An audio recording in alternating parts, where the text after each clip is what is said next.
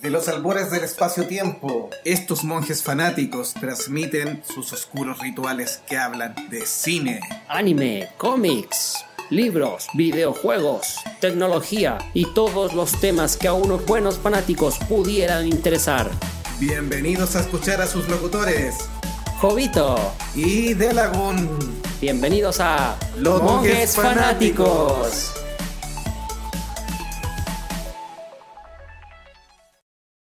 Bienvenidos amigos al podcast, su podcast de fanáticos, el número 31, el episodio 31 de los monjes fanáticos. Conmigo, mi amigo del alma, Jovito. Hola Delagun, estamos preparándonos para Liga de la Justicia, el mejor equipo de superhéroes Después de nosotros. de Liga de los Monjes. No, por supuesto, vamos a ir conversando y allanando el terreno para los fanáticos, para que vayan preparados y bien estudiados para ir a ver esa película que nos tiene en vilo a todos los fanáticos de DC, en especial a Monje Meteoro por ahí que está en las tierras sureñas. Sí, es una película donde se juntan los más grandes héroes de DC, así que hay harta gente esperándola y veremos si el trabajo de Snyder más los arreglos de Joss Whedon hace una película bastante interesante. Así que en esta especial con una primera parte, eh, también lo mezclaremos con algunas news al principio con lo que partiremos para ambientarlo y sepan las últimas novedades. Y luego la primera parte del especial de Liga de la Justicia. Antes de empezar con las noticias, un saludo a todos nuestros fanáticos que nos siguen en la página monjesfanáticos.wordpress.com y en nuestras redes sociales, en Facebook, en Twitter, en Spreaker, Apple Podcasts, Android, iBox. iBox, iBox y todos los podcasts que, que ustedes escuchen y utilicen para seguirnos semana a semana. Sí, también en YouTube. Por supuesto, también tenemos. Falta las señales de humo nomás, pero esas no, no, no hemos encontrado proveedor todavía. Vamos a buscar la, la como una bati señal, pero la monje señal ahí va a dar más, más aviso. La, la monje señal, no la monja señal. No, la monje señal. Sí, está bien, está bien. Así que partamos con nuestro episodio de, de hoy. Y vamos con las Fanatic News.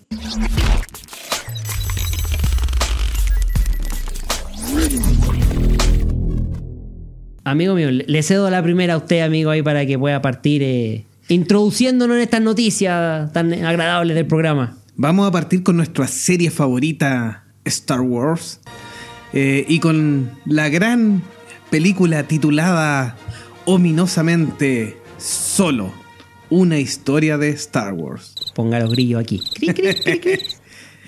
Se ha colado en la prensa que nuestro amigo Ron Howard habría grabado nada más ni nada menos que un 80% aproximada de nuevas filmaciones y de nuevas tomas para la película, lo cual implica prácticamente que la hizo de nuevo. ¿Qué opinas tú, Delagun?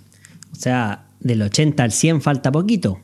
Si me preguntan a mí, claro que la hizo de nuevo. O sea, sumémosle el, siguiente dato adicional. O sea, además de haber, por lo que dicen ahí, duplicado el presupuesto de, de filmación, que se estipulaba estaba cercano a los 200 millones de dólares, ahora serían 400 los millones utilizados para grabar, quiere decir que prácticamente hicieron la película desde cero.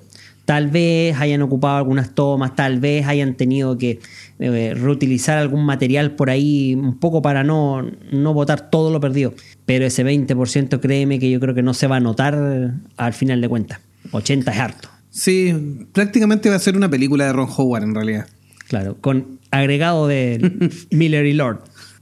Así que, bueno, que ellos nos presentaron la, la, gran aventura Lego, que es bastante buena, pero obviamente que, como ya hemos comentado anteriormente, los conflictos con los directivos de, de Lucasfilm y Disney eh, lo habrían llevado a desvincularse del proyecto. O sea, el, el gran asunto está ahí, como dicen, el, el, asunto es que si los directores quisieron hacer una comedia con Han Solo, incluso a lo mejor hasta el título podría sonar hasta hilarante hoy, hoy en día, es que a lo mejor eh, no era tan entretenida como pensaban. Hay comentarios que incluso se habría acercado la filmación inicial que tenían a el episodio favorito de Delagun, el llamado especial de Navidad de Star Wars. Ahora, se incluyeron a los mismos Wookiee y, y las bandas sonoras. Por favor, no vean eso, no lo vean, lo digo. Así que bueno, Hasta ahora la fecha se mantiene en mayo del 2018, así que veremos si hay más novedades de esta historia de Star Wars llamada Solo. Cri, cri, cri, cri. Ponga grillos aquí.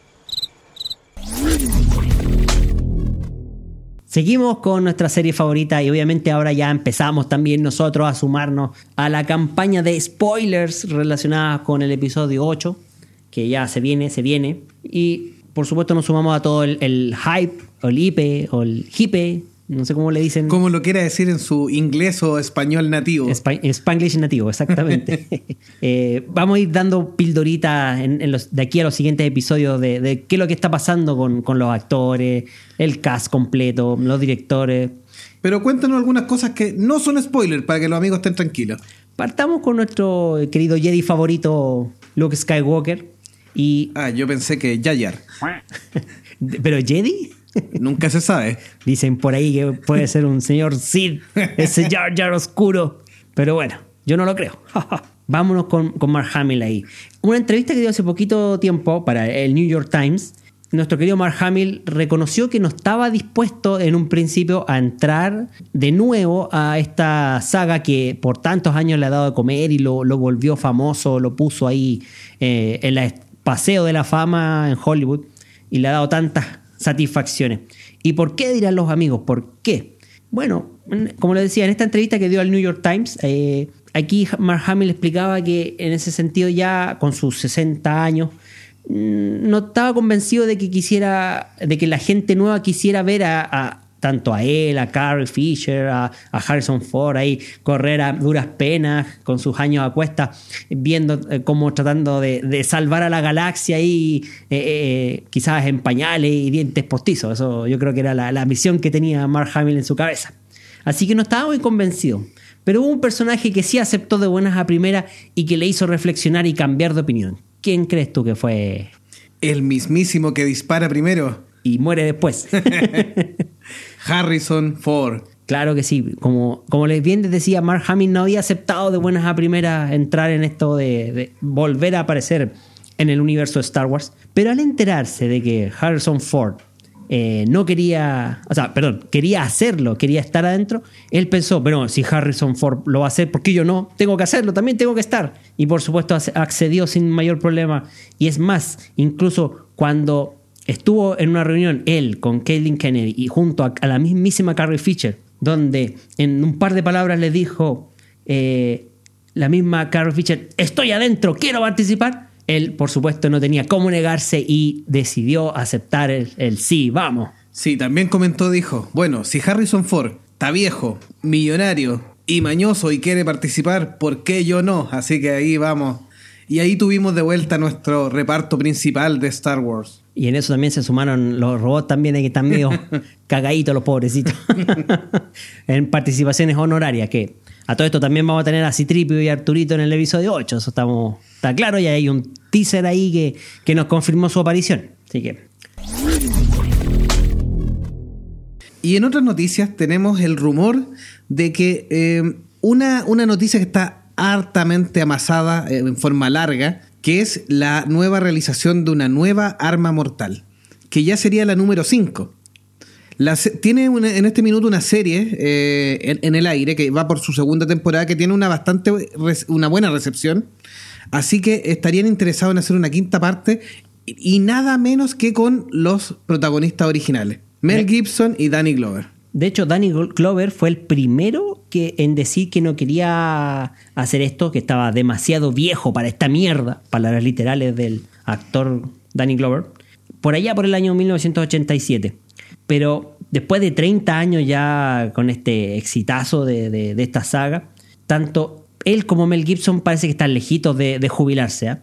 Ya se sabe de que Arma Mortal 5 está en marcha, de que la producción ya está en camino, así que esperamos pronto ver una fecha de estreno.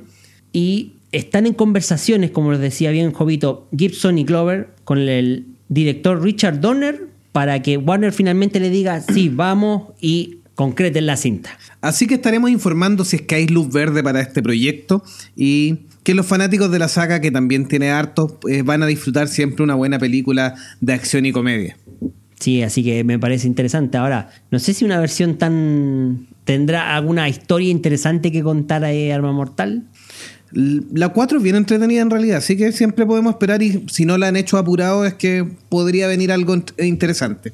Aquí siempre el éxito va de la mano de un buen guion ahí que lo sea entretenido y que cubra, por supuesto, a los personajes, los honre, los eleve a su categoría bien merecida que tienen. En otras noticias, tenemos dos noticias de Netflix. Vamos a ir con la primera, que es la noticia positiva de Netflix. Eh, con la buena recepción de la segunda temporada de Stranger Things, em, se, estaría confirmando ya la realización de la tercera a estrenarse el 2018. Así que al parecer el servicio de streaming le estaría dando luz verde a este proyecto, va a ser la buena recepción a solo una semana de su estreno, así que sería bastante importante. De hecho, los hermanos Duffer eh, comentaron por ahí que ya habían dejado algunas pistas en esta segunda temporada de qué es lo que estaría pasando en la tercera. Pero no, no pasarían al menos hasta dos años probablemente entre producción y grabación de que, lo que, de que llegue finalmente la tercera temporada a Netflix ahí. Sí. ellos recién se van a encerrar a, escribir, veremos la rapidez porque lo lograron con la segunda temporada de escribir en un plazo acotado para poder filmar y estrenar a prácticamente un año, así que se estaría tratando de realizar la misma proeza. Y seguimos con Netflix ahí y una noticia que impactó al mundo de Hollywood por completo. Y esto tiene que ver con la denuncia contra el actor Kevin Spacey y finalmente cómo es que Netflix decide cancelar House of Cards. Sí, en un primer momento habían dicho que la sexta temporada, que es la que se iba a desarrollar, iba a ser la última. Inicialmente se estipulaba que incluso iban a llegar a la octava, pero con este bombazo noticioso que ha sido el tema de los acosos sexuales en el mundo de Hollywood, eh, Netflix primero dijo que terminaría en la seis, pero solo un par de días después volvió a confirmar y dijo que no, que se estaría suspendiendo la sexta temporada. Así que parece que el señor Underwood quedaría hasta aquí nomás. Bueno, el presidente Underwood salió a desmentir los, los rumores ahí diciendo que él no había sido, él no había estado.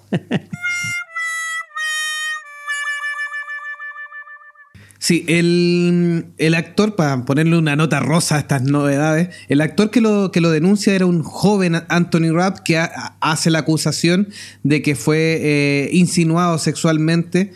Y esto es una historia que pasó hace muchos años atrás, en realidad. En 1986, para ser más. Sí, lo cual ha generado un poco de controversia respecto a que si era el momento o debió haberlo hecho mucho antes. Así que eso también ahí queda a criterio de cada uno de que si siempre, siempre es bueno denunciar a pesar del tiempo pasado o, no. Bueno, ahí no vamos a entrar en, en, criterios éticos, pero esas son las novedades. Anthony Rapp que aparece en una muy interesante Star Trek Discovery que hemos estado conversando, que estrenó su séptima eh, eh, capítulo esta semana y se salta hasta enero del 2018 para los fanáticos que la están siguiendo como yo al menos. ¿Y de Lagoon? También, por supuesto, ya lo vi todos estos episodios. Y precisamente en el último episodio también Anthony Rapp, el personaje que hace él, tiene un punto clave dentro de esta historia. Así que para no dar spoilers, eh, no vamos a decir más. Una pena por, por, House of Cards, una muy buena serie del corte político ahí que nos muestra el mundo de, la política, de la corrupción y toda la suciedad que corre detrás de estos personajillos públicos. Y acusaciones que han seguido salpicando y siguen aumentando, así que a lo mejor en unas futuras novedades tenemos más noticias nefastas y esperemos que estos jovencillos controlen sus manos en, con las chiquillas y chiquillos de Hollywood.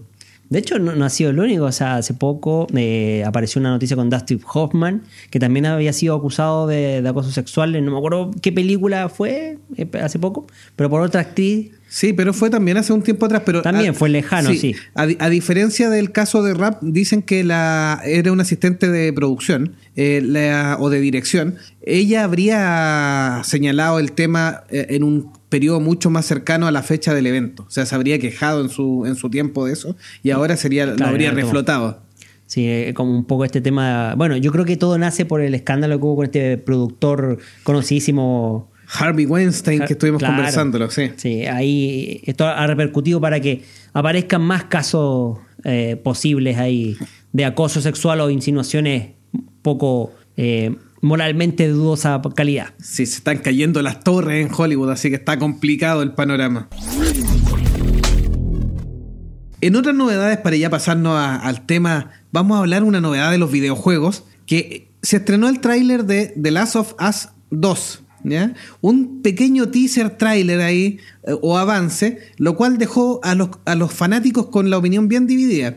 Por un lado, hay un grupo que eh, manifestó gran aceptación del tráiler en que nos muestra una muy buena cinemática, se ve una historia bien oscura y profunda, pero por otro lado critica que no nos dice nada del juego y que además los protagonistas no están eh, presentes en el, en el tráiler. Además ni siquiera sabemos quiénes son los que están apareciendo, así que ahí tenemos la opinión dividida. De hecho, con el primer teaser que lanzaron de, de este juegazo de PlayStation, quedaron muchas teorías eh, en el aire, como por ejemplo ¿será posible que esta vez partamos jugando con el personaje femenino y no con Joel, el, principal del primer juego? ¿Será que la historia ahora se da vuelta y, las consecuencias del primer juego repercuten en este? ¿O será que tendrán que lidiar con una historia diferente, pero también consecuencia directa de lo que pasó y la decisión difícil que tomó Joel en el primer episodio? Especulaciones hay varias, ya hay muchas teorías de los jugadores y de qué podría pasar y cuál sería la historia de, de Last of Us 2. Y veremos cómo se desarrolla si es que hay un nuevo tráiler previo al lanzamiento, que es muy probable, porque está anunciado para noviembre del 2018 el retorno de, de las aventuras de Joel y Ellie. Cambiamos a, a la vereda de DC nuevamente, pero esta vez con un personaje que no sabíamos bien cómo va su película, pero que ya nos han confirmado al protagonista de Shazam. ¿Y quién sería Delagun? El actor, que también aparece en la última película de Thor ahí como parte de los guerreros. Eh, el actor Zachary Levy sería el, definitivo elegido para el papel de Shazam, del superhéroe, en este caso en la forma adulta. Todavía falta ver quién va a ser el, personaje ahí. Definir al, niño Billy Baxton. Claro, Billy Baxton, claro, quién sería aunque también ya tienen sus candidatos por ahí las redes sociales. Sí, película que se empezaría a filmar en 2018, están en la parte de preproducción, eh, ya cerraron con el director que sería eh, David F. Sandberg, eh, el cual hizo una muy buena Anabel 2 o el Cuando las luces apagan, habría sido recomendado por James Wan como comentamos aquí en, en alguno de los programas, así que...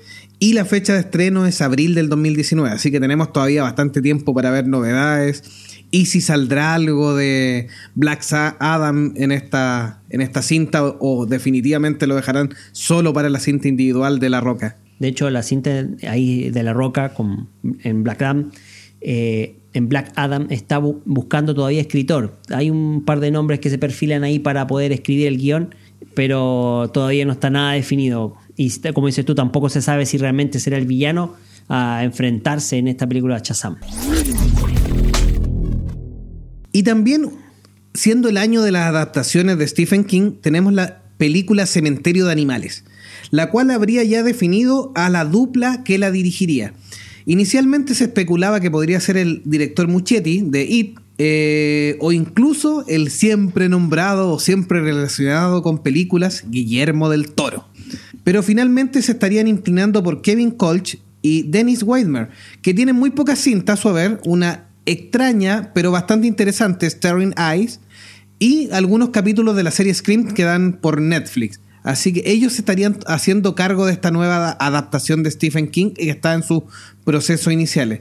Obras que de Stephen King que este año han estado bien en, la palestra con una muy buena recepción de IT, una confrontacional o complicada Torre Oscura. Eh, y las adaptaciones que hizo Netflix al juego de Gerald o a 1922 que están bastante bastante bien hechas y han tenido buena recepción también. Y relacionado con la Liga de la Justicia, ¿se acuerdan amigos que en algún momento la película en solitario de Batman estaba presentando al posible villano de la trama? Se había presentado al actor Joe Manganello como un posible Deathstroke, villano de esta serie de Batman que al final pareció ser desechado del guion pero el personaje no iba a ser desechado. De hecho, ya han habido rumores y en este caso el director Gareth Evans estaría en negociaciones para hacerse de la película del personaje Deathstroke y utilizar al mismo actor John Manganello para protagonizar esta historia en solitario del personaje. El mismo director eh, puso en su cuenta de Instagram una imagen como confirmando el, tema, porque aparece un cómics ahí de Deathstroke en la en la foto. Así que ahí, obviamente, que explotó y él en una entrevista habría confirmado que efectivamente estaba en negociaciones, pero dijo que estaba muy preliminar para eh, confirmar algo más, salvo que eh, Joe Manganiello sería Dextro y que además estaría en el mismo universo que el resto de las películas del DC Universe. Así que saltó al tiro la pregunta obvia. ¿Podría aparecer el esmascarado, encapuchado de Batman? Y no lo negó, pero tampoco lo confirmó y obviamente que es difícil porque si quieren darle prioridad a ese personaje, eh, bastaría a lo mejor solo un cameo, pero no, no darle tanta prioridad porque si no ya sería de nuevo una película de Batman. Claro que sí. De hecho, está la posibilidad también, siendo parte del mismo universo, que aparezca en Flashpoint, la película de, de Flash en solitario, que vendría posterior de la Liga de la Justicia, y que Warner ya ha dicho que depende cómo le vaya en taquilla a la Liga de Justicieros, es que Flashpoint continuaría o, o, quedaría stand-by hasta nuevo aviso. Sí, de hecho, el actor. Eh, Ezra Miller. Eh, no, y. Eh, eh, eh, ah, se me olvidó el nombre de, de Negan. Ah, Jeffrey Dean Morgan. Jeffrey Dean Morgan, sí. Eh, ahí sí, ahí sí, amigos fanáticos. Eh, habría sido consultado y esta vez, cuando muchas veces dijo que le interesaría interpretar el papel del Batman de Flashpoint, que sabemos que es el papá de Thomas Wayne. es Thomas Wayne, eh, ahora en esta ocasión cayó misteriosamente, dejando la duda de si efectivamente lo tienen ya medio conversado o no. Así es, pero como les decía, todo está en veremos. Si la Liga de la Justicia está tiene buenas críticas y la taquilla la acompaña, es muy probable que, que se haga la película. De otra forma, tal vez tengamos en tela de juicio la continuidad de DC en el cine. Y nos volvemos con la última noticia de Star Wars. No directamente de las películas, porque ya dijimos que vamos a dejar de lado un ratito los spoilers, que ya tenemos muchos. Si no, pregúntele a Dan Driver que se le soltó un gran spoiler de la película, pero yo no lo voy a decir. ¿O lo digo? ¿O lo cuento? ¿No lo cuento? ¿Sí? ¿Lo dice o no? ¿Lo dice o no? ¿Digo lo que dijo Adam Driver? ¿Qué dice el público? Bueno, están avisados, pueden silenciarla un minuto el, el programa para escuchar lo que va a decir Delagun. Bueno, en este minuto yo paso a, a advertirles, hay un spoiler gigantesco del episodio 8. Así que bueno, en una entrevista que tuvieron Daisy Ridley junto a Adam Driver para la revista Weekly, ambos eh, actores un poco comentaron sus impresiones sobre los personajes y todo, lo, qué les pareció la cinta y la historia de- del episodio 8. Y por supuesto, un pequeño gran detalle que, que dio a conocer Adam Driver en la entrevista fue relacionado con el origen de Rey y sus posibles padres. Y es que mencionó una frase diciendo, bueno, y esta princesita buscando su lugar en el universo, y todos quedaron, ¿qué? ¿Princesita? ¿De qué princesita estamos hablando? Y todos cayeron en cuenta de que podía ser rey, y por ende su origen real, parte de la realeza, la vincularía tal vez con Leia. ¿Sería la hija de Leia y Han Solo? Chun, chun, chun. Punto suspensivo. Veremos qué, se viene. Hay más reales también. Por eso digo, o sea, a lo mejor estamos omitiendo alguna información que no Sí, sabemos. sa- eh, hemos dicho que Ryan Johnson jugó bastante con nuestras mentes en el, En el en el tráiler, tráiler anterior, sí. así que Yo también puede creo- ser todo una, Un montaje. un montaje orquestado por Ryan Johnson. Sí, y por supuesto la productora. Sí, aquí no, no- yo creo que nada se dice porque sí. Así que, de hecho, eh, hablando de spoilers, seguimos con los spoilers. El póster chino que apareció esta semana de The Last Jedi aparece Rey en el medio, en el fondo. Algo que ya los fanáticos decían, pucha, el personaje que Del sale en el fondo es el atrás malo. es el malo. Y esta vez aparece un póster de Rey donde aparece en el fondo, como, como podríamos decirlo, tal vez en un color rojizo, no dando a entender si está en la luz o la oscuridad, pero al costado izquierdo vemos a Luke con su sable clásico, el que usó en, en el Imperio Contraataca, y al otro lado, al costado derecho, está el personaje de Kylo Ren, la luz y la oscuridad, y Rey al medio. Otra pista de qué pasará con Rey en el episodio 8. Te has pasado de tu minuto, Delagun. Así que sigamos con la news que iba a comunicarnos. Y para variar, como es de Star Wars vive el hombre, y nosotros, y nosotros también, es que la productora Lucasfilm ha dicho que después del episodio 9, ojo, episodio 9, los planes de Star Wars abarcarían los próximos 10 años. Es decir, tendríamos películas por lo menos para 10 años más. Y podcast para 10 años más. Si seguimos con esto, nos vamos a dedicar a podcast de Star Wars mejor y, y así tenemos 10 años más de podcast y más temporadas. ¿Qué les parece, amigos? ¿Ustedes creen que Star Wars dé para otros 10 años más de películas y de spin-off y de historias sin título aún. Vamos a ir viendo cómo se cómo termina esta trilogía y cómo vienen las dos siguientes películas de, de spin-off. Eso va a ser clave. Sí, de hecho, me atrevo a decir que ahí juega un papel clave. eh, no sé si solo. Yo creo que la película de solo ahí va. Ya están medio dudando de cómo va a funcionar esa. Pese al Sí, yo creo que pueden estar un poco Decepcionados. aceptando que podría ser un- una tibia recepción. Sí, pero yo creo que a la que van a ponerle fichas para, para apostar al- hacia el futuro es con el último spin-off, el de Obi-Wan. Una historia que no tiene título en este minuto. Ni actor confirmado.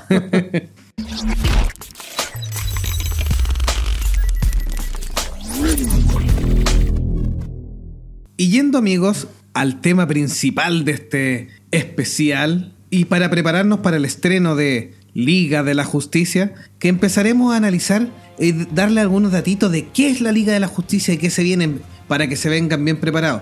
También invitarlos a que nos vayan siguiendo en las distintas redes sociales y eh, en las novedades en la página monjesfanáticos.wordpress.com en el Twitter y en el Facebook a todos los amigos que han puesto me gusta, han compartido las imágenes y han dado alguno otro que otro datito y que también nos han ido sugiriendo algunos temas que iremos tomando en forma parcial o total en los siguientes programas. De hecho, vamos a omitir un poco lo que podrían hacer en muchas otras partes y que nosotros también hemos hecho con otras sagas, de hablar de personaje tras personaje, biografía tras biografía. Porque creemos, amigos monjes, que ustedes como buenos fanáticos ya conocen a los integrantes de esta Liga de la Justicia. Por ende, saben quiénes son, de dónde vienen, las historias que, que vienen detrás de estos grandes íconos del cómic y ahora de la serie y televisión y por último el cine. La Liga de la Justicia, denominado el primer gran equipo en el mundo de los cómics, partiría con un antecedente previo, que sería la Sociedad de la Justicia de América. Este vendría siendo el nombre que tiene en la edad de oro de los cómics, por allá por la década de los 40. Es un grupo de superhéroes de DC Comics, por supuesto, y el primer cómic de un equipo de superhéroes como tal en la historia. La Sociedad de la Justicia de América fue creada por el editor Sheldon Mayer y el escritor Gardner Fox, además de ser ilustrado por un grande como Jack Kirby, que pasaría a ser parte de las filas de Marvel después. También estuvo Joe Cooper y E. E. Hubbard, entre otros. Su nombre se lo debe a la Sociedad de las Naciones, un organismo que en aquella época tenía la responsabilidad de mantener el orden internacional. En aquella época todavía no existía la ONU, la Organización de las Naciones Unidas, que vendría posterior a la Segunda Guerra Mundial. Por ende, esta Sociedad de las Naciones tenía como ese papel, tal vez sí, no el gran peso, el mismo peso que tendría la ONU posterior, pero cumplían en cierto modo la forma de unificar eh, eh, los distintos intereses de cada nación en un solo conglomerado. Y la primera aparición de esta Sociedad de la Justicia sería en la revista All Stars Comics número 3, en el invierno de 1940. ¿Quiénes formaban este grupo? Bueno, inicialmente estaban las primeras versiones de Batman, Superman, La Mujer Maravilla. Los dos primeros como miembro honorario y la Mujer Maravilla como secretaria de la Socie- Sociedad de la Justicia. Aquí hagamos un paréntesis, porque podrán decir, ah, pero ¿cómo la dejan de secretaria a la mujer? Pero en realidad en, en aquel momento el tema de darle un puesto importante en un trabajo era una forma, entre comillas, de ensalzar a la mujer y darle más importancia. Piensen que en los años 40 el rol de la mujer estaba muchísimo más relegado a la casa. Alerta de apaleamiento para güey. Tarjeta amarilla. No, pero son los años 40, son es otra realidad mundial. ¿Quiénes más formaban este equipo? Bueno, el Flash original, Jay Garrick, el Linterna Verde original también, Alan Scott. Luego en el 44 les permitiría volver a estos héroes clásicos para conformar la Sociedad de la Justicia. Y DC también a lo largo del curso del tiempo retomaría este grupo, cambiándolo en una realidad alternativa en otra tierra o dándole otra importancia, en la cual con el curso de los años le sumaría otros integrantes que también serían importantes, como Wildcat, el Hombre Halcón, Starman, el Espectro, Hourman, el Doctor Fate, Power Girl también que sabemos que es Supergirl en, en otra En Tierra 2. en Tierra 2, eh, Doctor Midnight, Vixen, el Comandante Steel, Atom y también Stargirl que fue sumada en los últimos años también como parte de la Sociedad de la Justicia. Este fue los cimientos, o son los cimientos de lo que sería la futura Liga de la Justicia. Después de la recuperación exitosa del concepto de superhéroes en la Edad de Plata, pensemos que los cómics estaban yendo a menos en la década de los 50, hubo toda una crisis eh, en términos de que los superhéroes estaban siendo muy limitados eh, en términos de la violencia, de la, del heroicismo, no querían que fuesen una mala influencia para los niños de aquella época, entonces pasaron por un periodo un poco gris, pero tuvieron renacer en la década de los 60 con la Edad de Plata, y fue así como DC le encargó nuevamente a Garner Fox, y esta vez acompañado de Mike Sekowski, el trabajo de revivir esta edad de oro de la Liga de la Justicia, creando la Liga de la Justicia, la Justice Society of America. Que sería el, el antecedente para la Liga de la Justicia. Claro que sí. Fox fue inspirado en un concepto de liga, es decir, de una asociación, en este caso pensando en, los deportes principalmente. La idea la tomó ahí de lo que era la liga de franquicias deportivas, es decir, estos distintos clubes deportivos, por ejemplo, la, de la liga de, béisbol, de, fútbol americano, donde varios eh, grupos de, distintos equipos se juntaban en, una liga para competir todos contra todos. Él tomó este concepto y cambió el, antecedente de sociedad, que era así como un grupito de amigos nomás, simplemente que se juntan y ya. Cambió el concepto creando la Liga de la Justicia de América en el año 1960 y echando a mano la, esa, y echando a, mano la historia y lápices a su primera aparición en la serie de Brave of the Ball en número 1 en, en la edición número 28. El equipo creativo además lo desarrollaría por dos eh, historias más en el volumen 29 y 30 de la misma serie. Y aprovechando el éxito fue que la Liga de la Justicia logró su propio título como cómics. El que se conocería como la Liga de la Justicia of America o simplemente The Justice League, un equipo de superhéroes conformado por los principales personajes de DC nuevamente. ¿Y quiénes integrarían esta nueva Liga de la Justicia? Bueno, los miembros fundadores originales de, en el cómics serían Superman, Batman y la Mujer Maravilla, los que ya hemos denominado la Trinidad de DC. Y serían acompañados por Flash, el segundo Flash Barry Allen, el segundo Linterna Verde, Hal Jordan, Aquaman y el detective marciano. Esa sería la formación original de la Liga de la Justicia. La liga se originó, según se cuenta en la Justice League of America, volumen 1, tomo número 9, estoy un poquito más adelante en la historia, contaría cómo es que se formaron ellos como equipo. Eh, se formó cuando la Tierra estaba invadida por un grupo de extraterrestres. Cada alienígena posee una habilidad distinta y atacaban en distintas partes de la Tierra al mismo momento. Por ende, llamaron la atención de cada uno de estos superhéroes por separado, quienes al ver que no podían interceptarlos y tratar de detener esta invasión, eh, cada uno por su cuenta, decidieron trabajar todos unidos, de alguna forma, para unirse en esta sociedad, en esta liga y poder derrotarla. Luego de hacerlo, decidieron formar este grupo estable al que llamaron Liga de la Justicia. A este grupo de fundadores iniciales al poco tiempo se unió el siguiente héroe que fue Green Arrow, Oliver Queen. Y algunos nombres también se fueron rotando en estas formaciones iniciales como Canario Negro, El Hombre Elástico, Satana y Tornado Rojo. Más adelante hablaremos de las distintas versiones que tiene la Liga de la Justicia. Pero pasemos a hablar un poquitito, porque ya dijimos que no vamos a dar tantos detalles, pero hablemos de los miembros fundadores de esta liga. El primero Superman, obviamente el hombre del mañana, Kal-El, o el extraterrestre también conocido como Clark Kent. En su disfraz de ser humano ahí. Todos sabemos la historia de cómo fue acogido por la familia Kent eh, en un pueblito cerca de Kansas llamado Smallville. La primera aparición sería en el Aston Comics de 1938 y sus creadores fueron Jerry Siegel y Joe Schuster.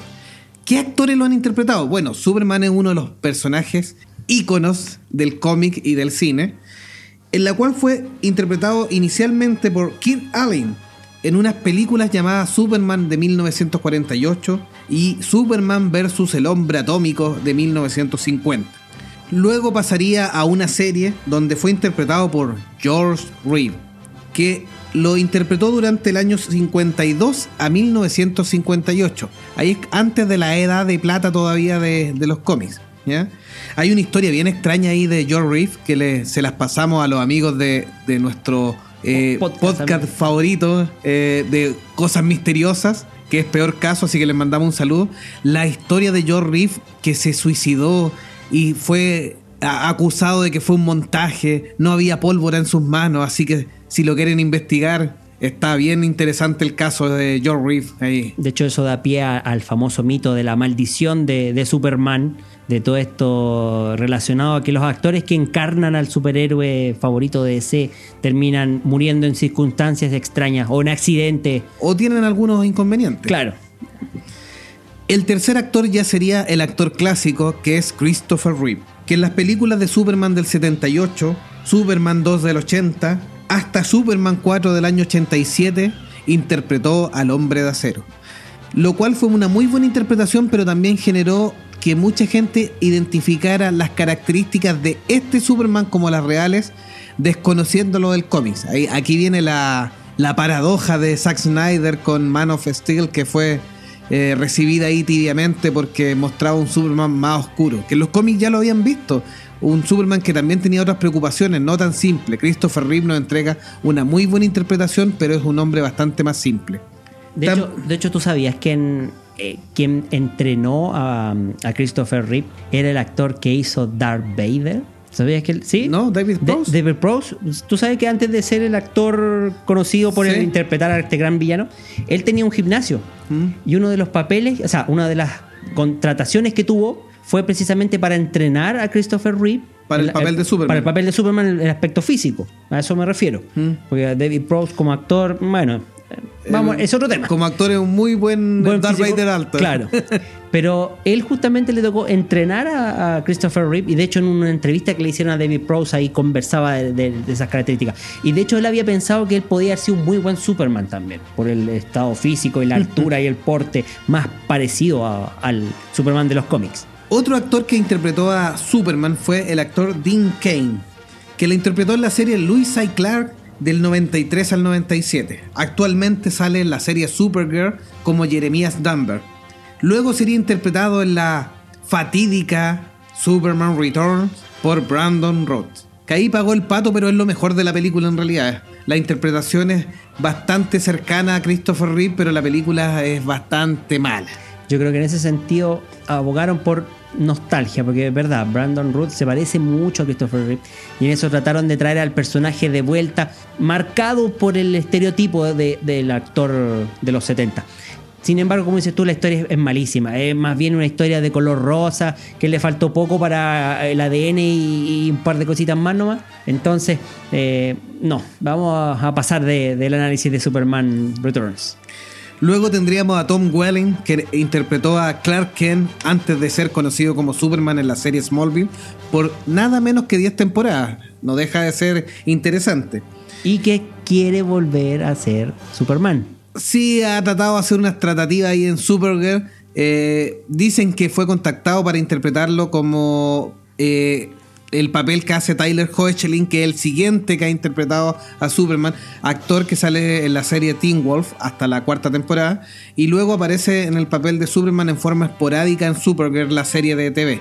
Y que ahí perdió su oportunidad y ahora quiere volver casi como una versión alternativa de otro planeta o de otra tierra, digamos. Yo creo que está la posibilidad, de hecho, con Crisis en Tierra X, que es lo que aborda Flash en la cuarta, en la cuarta temporada, ahí podría existir la posibilidad de engancharlo y meterlo como un Superman de otra tierra. Pero bueno, quién sabe. Nunca se sabe. Y el último que está, que es nuestro hombre de acero de Actual. hombre de eh, manos Steel, el hombre de acero, es Henry Cavill, ya que es nuestro Superman actual, que veremos en esta nueva película de la Liga de la Justicia. Ya le diré por qué nueva película de la Liga de la Justicia. Eh, cómo interpreta o cómo nos presentará a Batman, con rumores que también comentaremos cuando veamos los detalles sabrosos de Liga de la Justicia. Tenemos a otro miembro fundador, uno más oscurito, ligado a la noche, a la oscuridad y a los murciélagos. Nada más ni nada menos que Bruce Wayne, o mal traducido como Bruno Díaz en español. La historia de un empresario multimillonario y filántropo, dueño de empresas Wayne, que vive en Ciudad Gótica. Obviamente, después de haber sido testigo del asesinato de sus padres cuando niño, este mu- muchacho jura vengarse y combatir toda la delincuencia que somete a su ciudad, sometiéndose él a un entrenamiento riguroso, tanto físico como mental. Adopta el diseño del murciélago como en su vestimenta para el tema de la teatralidad y de infundir miedo en aquellos a quienes combate. Con nulos poderes, pero con mucho ingenio. Y por supuesto, el mayor superpoder de todos, como dice en el tráiler, el del dinero. Construye gadgets, eh, artilugios con los que sale adelante. Su superinteligencia está a niveles tan altos como el de Einstein, incluso un poquito más su coeficiente intelectual, según el cómic, es de 192. El de Albert Einstein, si no me equivoco, era 189. Eh, entonces recurre a su intelecto y a su capacidad deductiva para resolver los más enredados crímenes de Ciudad Gótica. Su primera aparición en el título El caso del sindicato químico de la revista Detective Comics número 27, lanzada por la editorial National Publications en el año 1939. Creador Bob Kane y Bill Finger. Que a todo esto, ¿sabías tú que Bill Finger recién tuvo homenaje como parte de hace pocos años sí. En Batman v Superman. Sí. Ahí recién apareció su nombre. En todas las otras películas de Tim Burton. Solo Bob Kane solo sí. Bob Kane. Hay una historia muy muy interesante ahí de cómo es que Bob Kane se adueñó del, del personaje y lo pueden escuchar en un podcast que yo lo, lo personal recomiendo muy bueno que se llama Demasiado Cine. Ellos cuentan muy bien la historia de Bob Kane cómo se robó el personaje de Batman. ¿qué actores hicieron a Batman en el, en el tiempo? Remontémonos a 1943 con Lewis Wilson, que nacía una serie que se proyectaba en los cines, principalmente en este, como entre medio de las películas, que antes eran rotativos. Sí, y, de... y, entre los rotativos daban noticias y de repente daban una serie cortita de cinco minutos o algo así. No, ahora podrían dar la Fanatic News. Podría no hay ser. problema llegar a un acuerdo. Sí, ahí Cinehoids, eh, Cinemargo o cualquier otro. Podemos llegar a algún acuerdo para esto. Entonces, en esa serie, como les decía, el actor Lewis Wilson interpretaba a Batman, que resolvía pequeños casos e interpretaba. Solo para hacer un, un, quiebre ahí, me acuerdo cuando daban El mundo al, al instante. instante. Claro, noticias varias de ciencia, tecnología. Incluso las la, noticias de guerra también se daban así sí, en ese momento. Sí. Prosigue, per, per, perdón por este. por este quiebre. Este quiebre. Bueno, sigamos con los actores. Pasaríamos al año 1949 en una serie también ahí un poquito más más eh, desconocida también con el actor Robert Lowery, quien interpretaría Batman y Robin en el, en el, año 1949, como les decía. Y ahí nos volvemos al Batman, quizá uno de los más famosos eh, que recordaremos todos, el querido Adam West, recientemente fallecido, que interpretaría Batman desde el año 1966 a 1968, pero para algunos incluso hasta hoy en el 2017. Sí, alcanzó a grabar unos especiales después, el retorno del encapuchado enmascarado. Sí, es como una especie de película homenaje para, para por los años que llevaba la, la, serie de televisión. Y pasaríamos ya a las películas como tal, aprovechando el impulso que tuvo en los 80 los, los superhéroes. Warner se lanzó con la primera Batman en el cine como tal, con Michael Keaton interpretando al mítico personaje enmascarado en el año 1989 y en el regreso del capuchado en el año 1992. Después tendríamos una tercera parte interpretada por el actor Val Kilmer, que para algunos era como más niño bonito, más, más galancete. No hizo mal el, el personaje, pero la película tampoco tuvo muy buena recepción ahí. Y luego pasaríamos al que todos, incluido este mismo actor, reconocen sería el peor Batman de todos, George Clooney con batipezones y, y, tarjeta de crédito. En el año La bati tarjeta de crédito, eso es un clásico, sí. Por supuesto, no salga sin ella, decía Batman. En el año 1997, con esa fatídica película llamada Batman y Robin. Después tendríamos una redención del personaje en el cine con Christian Bale, como dice por ahí en The Big Bang Theory, el hombre que personificó Yo soy Batman. y finalmente, repudiado por muchos, elogiado por, por otro tanto, sí. sí. Yo creo que se ganó su lugar también. Nuestro Batfleck, Ben Affleck, como el último Batman. Sí, que hasta ahora ha sido el Batman bastante más cercano a los cómics en el sentido del Batman detectivesco.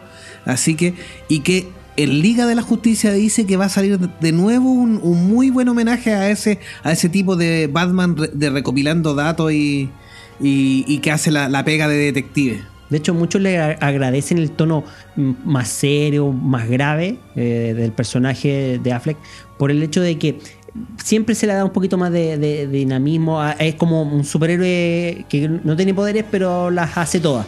Y sin embargo, con, con este Batman de Affleck es mucho más vulnerable, más eh, eh, llevado por sentimientos, que lo que justamente trata de evitar el personaje de Batman, pero es como hacia la oscuridad, como siendo el ser humano frío que, de- que muestra muchas veces los cómics. Sí, de Batman v Superman, que yo soy uno de los que encontré la película buena, no espectacular, pero buena. Soy uno de los defensores de- del trabajo de Snyder. Eh, uno, el, el papel detectivesco de Batman, y lo segundo, la escena donde eh, rescata a, a Marta. Eh, Marta, ¿dónde? ¿Quién es, muy, si- es muy similar a- al ¿Por qué juego. dices Marta? ¿Por qué dices ese nombre? es muy similar al juego Ar- Arkham de, de Batman. Eh, cómo va controlando y te, te da un, un tipo que es estratega incluso en los momentos de combate. Así que esa parte está muy bien desarrollada. Sí, y si me permite hacer un comentario anexo, ahí la dupla con Jeremy Irons como Alfred también es bastante...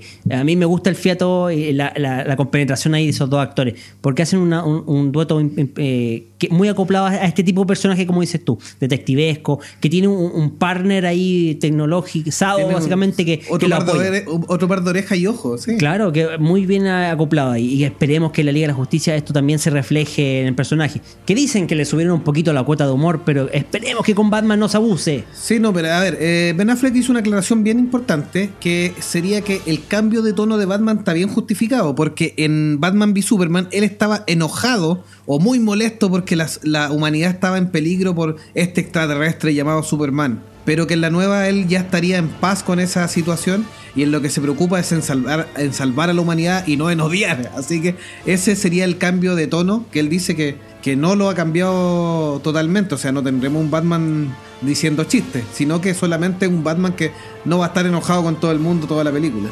Mientras no digas ese nombre, no lo repitas. Y el siguiente personaje de la Liga de la Justicia es Wonder Woman, la Mujer Maravilla, la princesa de Temichira, Diana Prince. Que sabemos que su origen ahí, lo vimos en el especial de la Mujer Maravilla, tiene que ver con los dioses, con Zeus y la reina de las Amazonas. Así que ahí cuando ella conoce el mundo de los humanos, descubre que también tiene que protegernos. La primera aparición la tuvo en All Star Comic número 8 del año 41. Y el creador, como ya dijimos en su especial, en Williams Moulton Marston, que se inspiró en su relación poliamorosa con dos mujeres para desarrollar este personaje. Película que se estrenaba este año, en algunos lados ya se estrenó, parece. Sí, ya salió y en otros sale a fin de año supuestamente en la cartelera. Sí, y que se ve bastante buena. Ha tenido menos adaptación, obviamente, que sus dos antecesores, pero tenemos sí una buena gama de actrices que la han in- interpretado. La primera, Kathy Lee Crosby, para un especial de televisión que se transformaría finalmente en una película de televisión, ya que no prosperó para serie, del año 74, en el cual habían algunos cambios en respecto a la vestimenta y a algunas cosas básicas de Wonder Woman que finalmente no terminaron de convencer para sacar un piloto. De hecho, el piloto fue bastante mediocre en ese sentido en términos de presupuesto. Por ende, los efectos especiales, de tanto como el, por ejemplo, el cambio de vestimenta o los mismos poderes que tenía la, la heroína, eran bastante mediocres. ¿Para qué estamos con cosas? La televisión sí aprendería de sus errores y volvería a hacer un intento solo un año más tarde, con Linda Carter en el papel y acercándose bastante más a la historia original de Wonder Woman, y quien interpretaría a Diana de Temichira del año 75 al año 79. Para muchos, la gran mujer maravilla a lo largo de la historia. Hasta que vino la elección, que es uno de los puntos fuertes de Zack Snyder, la elección de quién sería la sucesora que la presenta en Batman v Superman y que sería la actriz israelita Gal Gadot. Cuestionada por muchos en un principio. Y una vez que se estrena la película considerada por eh, fanáticos y por detractores también como uno de los puntos fuertes de esta película y además una actriz que se roba la pantalla. Y finalmente con su película individual que estaría haciendo incluso campaña para quedarse con algunas nominaciones en los Oscars. eh, se estaría completando este, este curso. Dicen que alguno de los reshots que hizo Joss Whedon fue para también darle un poco más de importancia a las escenas de, de Diana. Sí, de hecho ya había una, en, cier- en cierto modo, crítica al personaje de Wonder Woman que ah, en Batman v Superman daba a entender de que se había alejado de la humanidad y la había dejado a su propio eh, suerte eh, después de haber estado como decepcionada. Algo muy parecido a lo que contaba Batman en un principio. Y volviendo al tema de Linda Carter, el, gran legado que dejó Linda Carter fue primero presentar al personaje. ¿Para qué estamos con cosas? Muchas veces la gente no conoce a los personajes más allá de la televisión. El cómic era muy eh, enfocado a los niños y adolescentes en ciertos, en ciertos periodos de la historia, no como ahora que ya es mucho más masivo que antes. Y por ende, para mucha eh, audiencia, Linda Carter presentó a una Wonder Woman como una heroína americana eh, muy progresista, muy liberal en ese sentido. Entonces, ahí está un poco la, la reticencia del papel eh, eh, entregado a Gal Gadot después, pensando que a lo mejor no podría llenar los tacones de, de Linda Carter en el papel. Pero bueno, qué bueno que, que el, el- el bastión fue eh, entregado de una forma distinta y, y todo fu- funcionó de manera como se esperaba. Nos pasamos entonces a otro personaje más, a uno más veloz. Bueno, ya pasó, ya listo. Sigamos con el siguiente. No, no, no. Pasamos a, un personaje que a mí me encanta, que mm, reconozco, eh, para mí Superman es mi, héroe favorito, pero mi segundo héroe favorito, y discúlpenme los fanáticos, sigue siendo Flash. Para mí Flash es uno de mis héroes favoritos y en este caso el, el papel de, interpretado por, por Ezra Miller es uno de los personajes que más quiero ver en, en esta película. Pero, ¿quién es Flash? Ya, tal vez los amigos ya saben ya quién es eh, el corredor escarlata ahí. Pero les vamos a hacer un pequeño raconto ahí rápidamente de las distintas versiones de- del corredor escarlata. Tenemos el Flash original, Jake Garrick, el primero, el de los años 40, el de la edad de oro de, de los cómics. Después vendría en los años 50 un reinicio de este personaje que había caído en desgracia en cierto modo, había bajado su interés, pero volvería a retomar eh, protagonismo en los años 50 y 60 con un nuevo personaje llamado Barry Allen. Este Barry Allen vendría siendo el Flash más importante hasta la edad, eh, hasta la era cri- pre-crisis, en los 80, donde tendría, vendría siendo uno de los personajes que morirían en primer lugar en los cómics y sería eh, considerado entre la historia uno de los personajes AAA, de los primeros en morir en un cómic. Tendríamos después a Wally West, el tercero Flash y, tal vez uno de los más conocidos, que también eh, tomó su protagonismo a partir de los 80, 90 y que para muchos sería el Flash que conocen en la Liga de la Justicia, en la serie animada, eh, porque en este caso el papel es de Wally West. Y tendríamos una serie de, de reencarnas sucesores posteriores. También tendríamos a muchos otros personajes relacionados con la fuerza de velocidad. Concentrémonos en el, en el Barry Allen, en este caso que interpreta en la Liga de la Justicia. Nacido de Henry y Nora Allen, Barry Allen es un científico de la policía con una reputación de ser muy lento y a veces muy tardío. Una noche, mientras se preparaba para salir del trabajo, un relámpago destruye una caja llena de productos químicos y, los, y estos son derramados encima del pobre Barry. Como resultado, Allen descubre que puede correr extremadamente rápido, tiene unos reflejos increíbles y asimismo puede correr a la velocidad de la luz. Se apoda a sí mismo como Flash, en honor al superhéroe favorito de su infancia, Jake Garrick, y aquí hay una alusión en este caso al de la Edad de Oro, como decíamos, que en Tierra 1, que sería la, la Tierra de Barry Allen, en este caso los personajes existen solamente como personajes de cómics, los de la la Sociedad de la Justicia, y finalmente es así como es que toma el manto de Flash y se convierte en un luchador disfrazado contra el crimen en Ciudad Central. Batman una vez dijo, de hecho, Barry es el tipo de hombre en el que espero me hubiera convertido si mis padres no hubiesen sido asesinados. Fuerte esa. Ese es un poco para que vean que en algún sentido Barry Allen y Batman tienen también una conexión fuerte. Aunque el mejor amigo de, de Barry en dentro de la Liga de la Justicia terminaría siendo Hal Jordan. Sí, Barry es un personaje positivo. Eh, Obviamente se aleja bastante del estereotipo del caballero oscuro y afligido de Batman. Así que es totalmente un poco opuesto, es como más cercano a la luz. Ahora, interesante ver cómo sería eso en, en esta película, puesto que ya sabemos que eh, el mentor de, de Barry en esta película precisamente es, es Batman, es Bruce Wayne. Así que, ¿cómo será este, esta asociación? Sí, Interesante, ¿ah? De- eh, los actores que estuvieron en el papel, de, en el traje del Corredor Escarlata, reconocidísimo, incluso vigente hoy en día, John Wesley Shipp, quien hizo la versión eh, en, en televisión de Flash entre el año 90 y 1991. que a mi juicio es bastante interesante. Eh, obviamente es una serie de televisión mucho más liviana, eh, no tan afiel al cómic en, en términos de historia, porque son- generalmente son historias autoconclusivas cada episodio, pero que entregaron ciertos personajes como el Trickster por ahí Mark Hamill, sí. Mark Hamill, claro. importantísimo. Y que, claro, que, fueron ahí icónicos y que hasta el día de hoy se mantienen. Tenemos a Grant Gustin, el actual Flash de la serie de televisión ahí, creo que querido por muchos en el papel. Y como te digo, que tiene como referencia precisamente a John, a John Wesley Shipp como su padre. Sí, hace el papel del papá y después a lo largo de la serie, ya han pasado varias temporadas, eh, en una realidad alternativa, el mismo padre o el mismo personaje, digamos, se transforma en Jay Garrick. El doppelganger de Tierra 3. Sí, actualmente John Wesley Chip, el actor, interpreta a Jay Garrick dentro de la, de la continuidad de The Flash.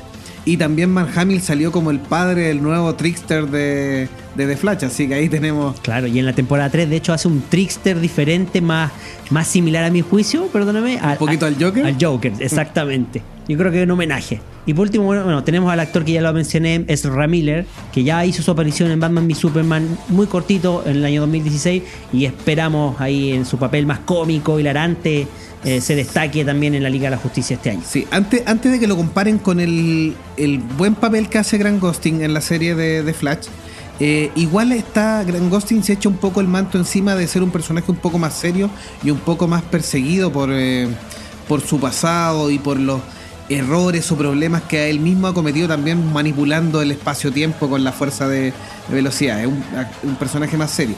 Acá Ezra Miller va a interpretar un Barry Allen más liviano, porque está llamado también a ser un poco el punto divertido de la cinta. El contrapeso del- de la De- parte de Batman. De la parte más pesada, claro. Claro. Y, y salen en el trailer un par de situaciones jocosas que están bien tomadas. eh, así que parece que va a funcionar. Y rescata más el espíritu de, de Wally West, que era el, Flash mucho más bromista incluso que el propio Barry, eh, en la Liga de la Justicia, como decía, animada.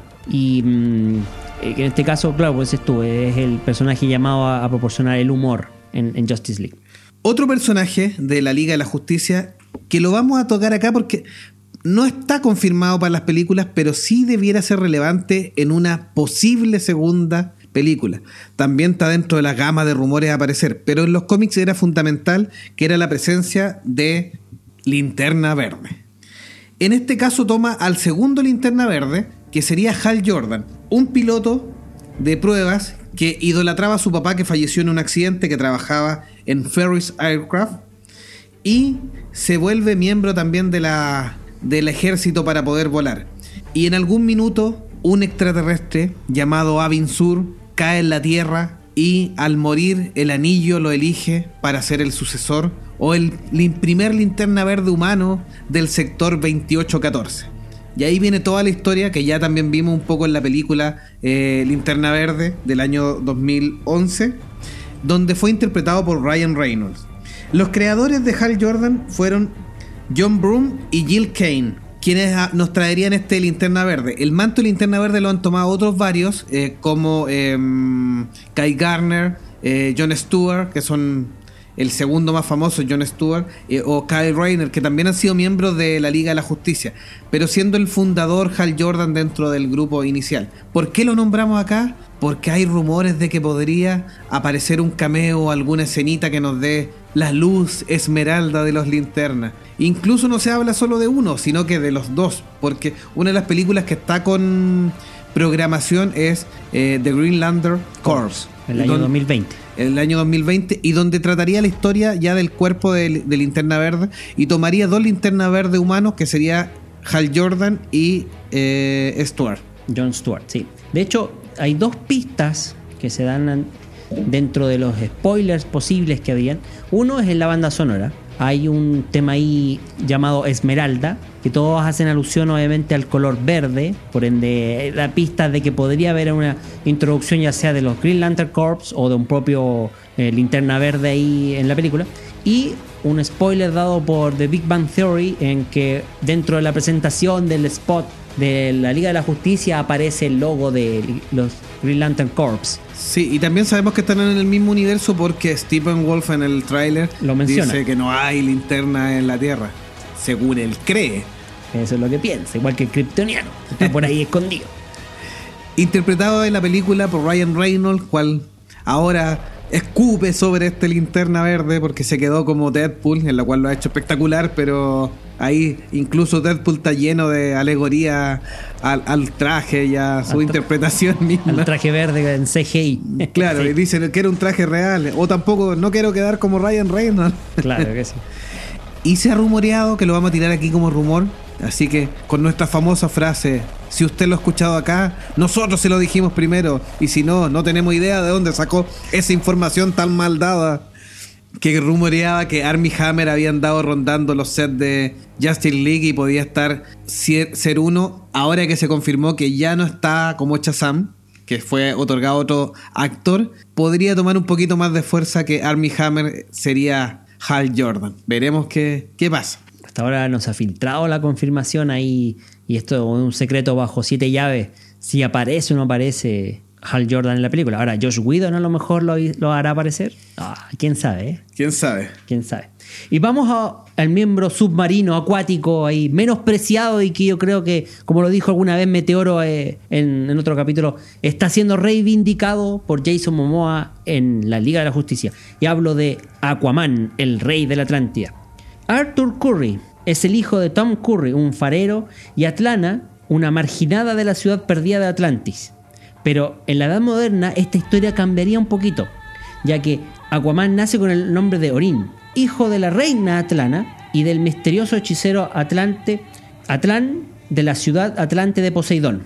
Siendo niño, fue abandonado en Mercy Reef, el lugar este donde viajaría eh, Bruce Wayne a buscarlo para unir, hacerlo unir a la Liga de la Justicia, la cual se encuentra por encima del nivel del mar durante la marea baja, haciendo que la exposición al aire sea fatal para los atlantes. Y debido a su cabello rubio, el cual eh, fue visto por los supersticiosos atlantes como un signo de una maldición que llamaron la marca de Cordax, es que fue expulsado de la Atlántida. La única persona que intervino en nombre de Orin fue el doctor Bulco, un científico que no tenía tolerancia hacia los mitos y a las supersticiones. Y en esta versión, Arthur Curry es adoptado por quien lo llama igual que él. O sea, Arthur Curry. En este caso, el farero que sería el padre finalmente. Luego, en las últimas versiones de Batman volvería a ser hijo de Tom Curry y Atlana. Pero. La última versión de Aquaman. En Rebirth. Sí. Sí. Así que. La primera aparición fue en More Fun Comics, eh, número 73, en el año 1941. Y sus creadores fueron Paul Morris y Mort Weisinger. ¿Qué actores hicieron de, Aquaman previamente? Alan Richardson en el año 2005 al 2010 en Smallville, que ahí tendríamos una especie de préliga de la justicia con los, precursores, los, eh, antes de ser héroes, los, personajes sin traje ni máscara. y por supuesto ahora Jason Momoa, que sería el encargado, ahí parte de Games of Thrones, y ahora como el gran príncipe, rey de Atlante. El papel de Bulco estaría, en la película de Aquaman, estaría siendo interpretado por William Dafoe, así que es importante también ahí, vamos a ver cuál es la relación que tiene con como consejero del rey de la Atlántida. Jason Momoa nos presenta un, un Arthur Curry mucho más rebelde, badass y, y fiero que, que, otras versiones, así que nos va a borrar de golpe y plumazo la versión bailarina y habladora con los peces de los super, amigos que también hablaremos de ella más adelante. o la parodia de Soapar, Simen, parece. No, yo no quiero hablar o de Chico Percebe en Bob Esponja. En Bob Esponja, claro. No, sí, Aquaman lamentablemente fue bastante vilipendiado y todo, lamentablemente también partió con los super amigos ahí. Así que bueno. Y nos queda otro personaje. Un miembro más que no está confirmado en la película, es difícil, se rumoreó, pero los rumores bajaron bastante nivel de que aparecía, pero es de los miembros fundadores, es el detective marciano, el cazador de hombres Jones Jones. Cual su historia es un marciano, el último de su especie, de los marcianos verdes que fueron exterminados por los marcianos blancos en alguna historia, o por su propio hermano en otras, porque tiene distintos orígenes eh, y habría llegado a la Tierra a reemplazar a un detective, John Jones, del cual tomaría su personalidad y camuflaje porque tiene la habilidad de transformarse. Hay un cómic bien importante del detective marciano que eh, logra tomar los poderes casi de cada eh, miembro de la Liga de la Justicia y derrotarlo. Así que es bien importante y poderoso este detective marciano. Su primera aparición fue en el año 55 en Detective Comic número 225, creado por Joseph Samanchon y Joe Certa. También lo hemos visto así como el resto de los personajes en sus eh, encarnaciones iniciales, por ejemplo en Smallville, interpretado por el actor Phil Morris, o en la Supergirl eh, actual de la serie, en la cual está interpretado por David Harwood. Este es bastante importante porque a partir de la primera temporada ya es un personaje estable y, ya que vamos en la tercera temporada de Supergirl se ha mantenido dentro del casting y nos ha ido contando más detallitos de la historia de, de Jones Jones en Marte y, como parte de la Tierra. Yo creo que la introducción del de, detective marciano en Supergirl está muy bien hecha. Primero, como dices tú, desde la primera temporada se convierte en el mentor de cara nos cuenta que ha estado por muchos años en la Tierra y le, ha explicado un poco cómo es esta relación de, los eh, alienígenas que habitan en la Tierra. Que aquí es una Tierra que ya ha albergado muchos alienígenas, no solo a Kara, a Kal-El o al propio John Jones. Eh, ya tienen a muchos albergados en la Tierra. Y por supuesto, a lo largo de las temporadas ha desarrollado la historia propia del detective marciano. Y como en este caso, como se estuvo incluyendo su origen eh, como el último hijo de los marcianos verdes erradicado por los marcianos blancos. Si yo tenía un amigo que le decíamos marciano, pero no lo quiero recordar en este minuto. Ya lo hiciste, ya. no lo quiero invocar. Así que pasemos al siguiente personaje. Más cibernético, que también tenemos un amigo cibernético por allá. En el sur de Chile. En el sur de Chile, y paleando, paleando nieve. Un saludo para ti, monje icónico.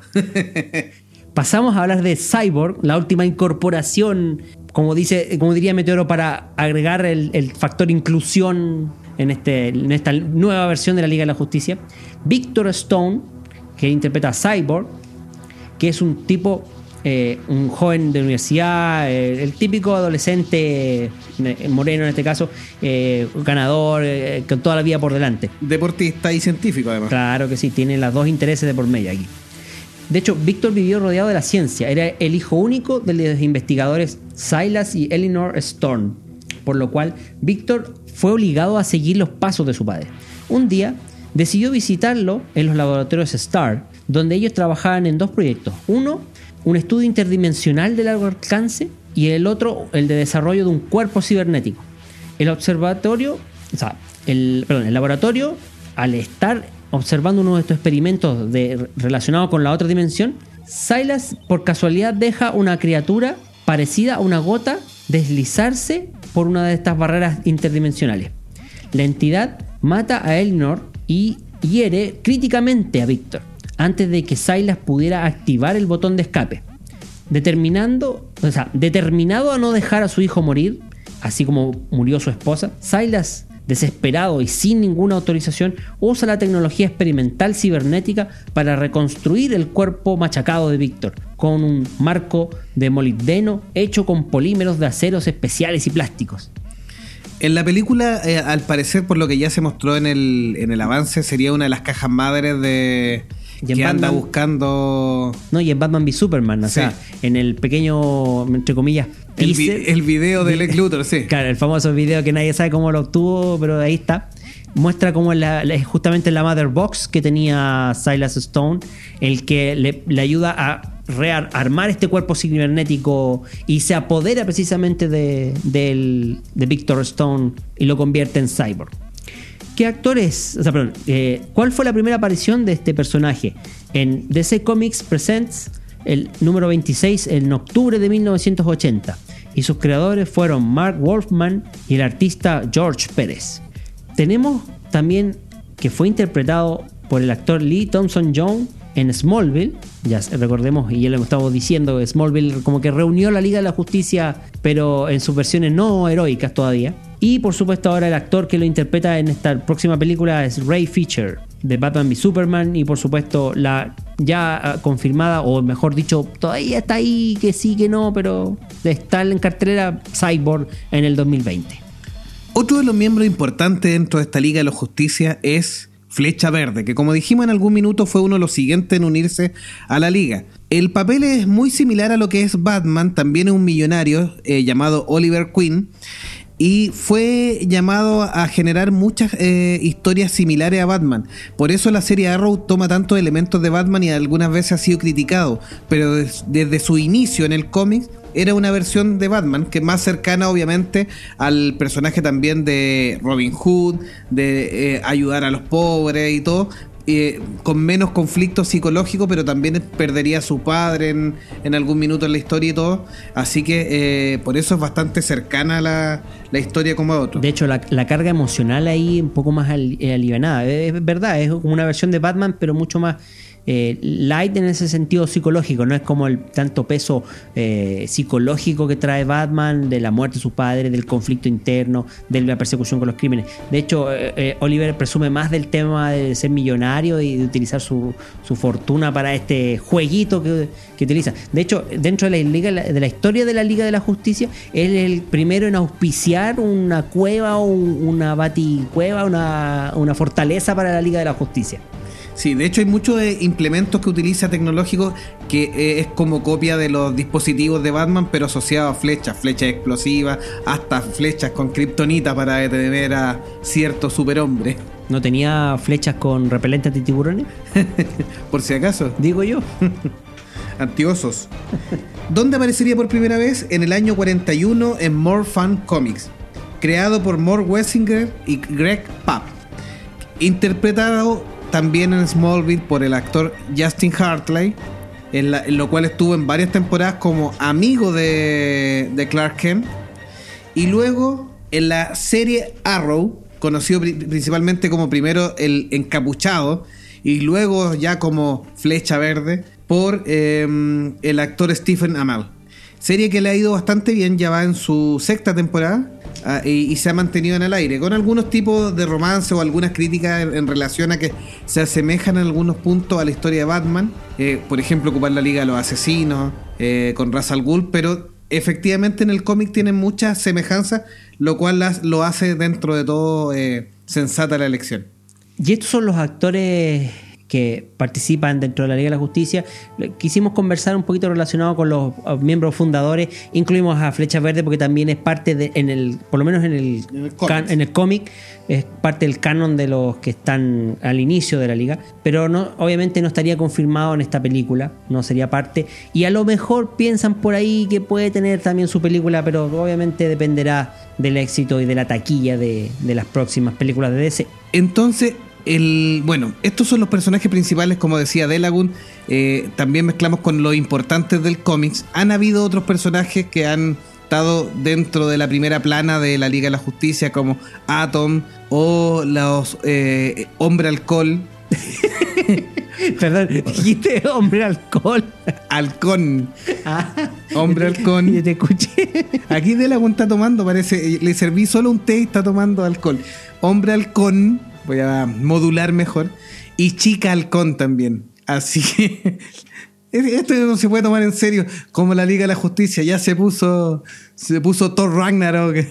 Claro, me, la- puse, me puse Taika Waititi para mis cosas. No, pero Así que han está, sido está parte- medio, está medio raro este. ¿ah? han sido parte de este equipo especial. ¿Tú tienes algún predilecto dentro de la Liga de la Justicia para cerrar esta Para cerrar- primera parte y este pr- programa de especial? De los predilectos, bueno, a mí como te decía, me gusta Flash, eh, más allá de, de ser el Superman, el, el superhéroe perfecto, el, el irreemplazable básicamente, pero en realidad como un personaje más completo y todo, me gusta más Flash dentro de la Liga de la Justicia. Como un personaje carismático, chistoso, pero también sus habilidades son entretenidas ahí, eh, y cómo se han desarrollado en los cómics a lo largo del tiempo y en la serie de televisión. Me gusta también cómo le van agregando características gracias a la fuerza y la velocidad. Es un personaje que cada vez está más completo a mi gusto. Ya no es simplemente el, el correcaminos del equipo. ¿Y el Sí. tuyo, amigo mío, cuál sería? Bueno, en general mi personaje favorito es Batman, pero aquí dentro de la Liga de la Justicia me voy a quedar con uno del cómics que considero que es importante, es uno de los fundadores, que es el detective marciano. Es el que le da un poco más de nexo a la parte más espacial, porque a pesar de Superman ser un extraterrestre, es bastante más humano. Pero es eh, John Jones quien nos invoca a, temas más espaciales. Para muchos de, tro- de nuestros fanáticos, me imagino. Espérate que me da tejer. Que el hombre alcohol. Ese, ese es el de los fines de semana. No, ese es el, el predilecto de muchos eh, fanáticos. No voy a hablar en este minuto el monje de Laguna, así que voy a despedir en esta ocasión a No, todos. despida tú solo, yo me voy, no. Me voy con el hombre alcohol a, a pasar las penas. Así que hasta un nuevo programa. Un abrazo a todos y síganos. Y volveremos con la segunda parte de este especial de Liga de la Justicia.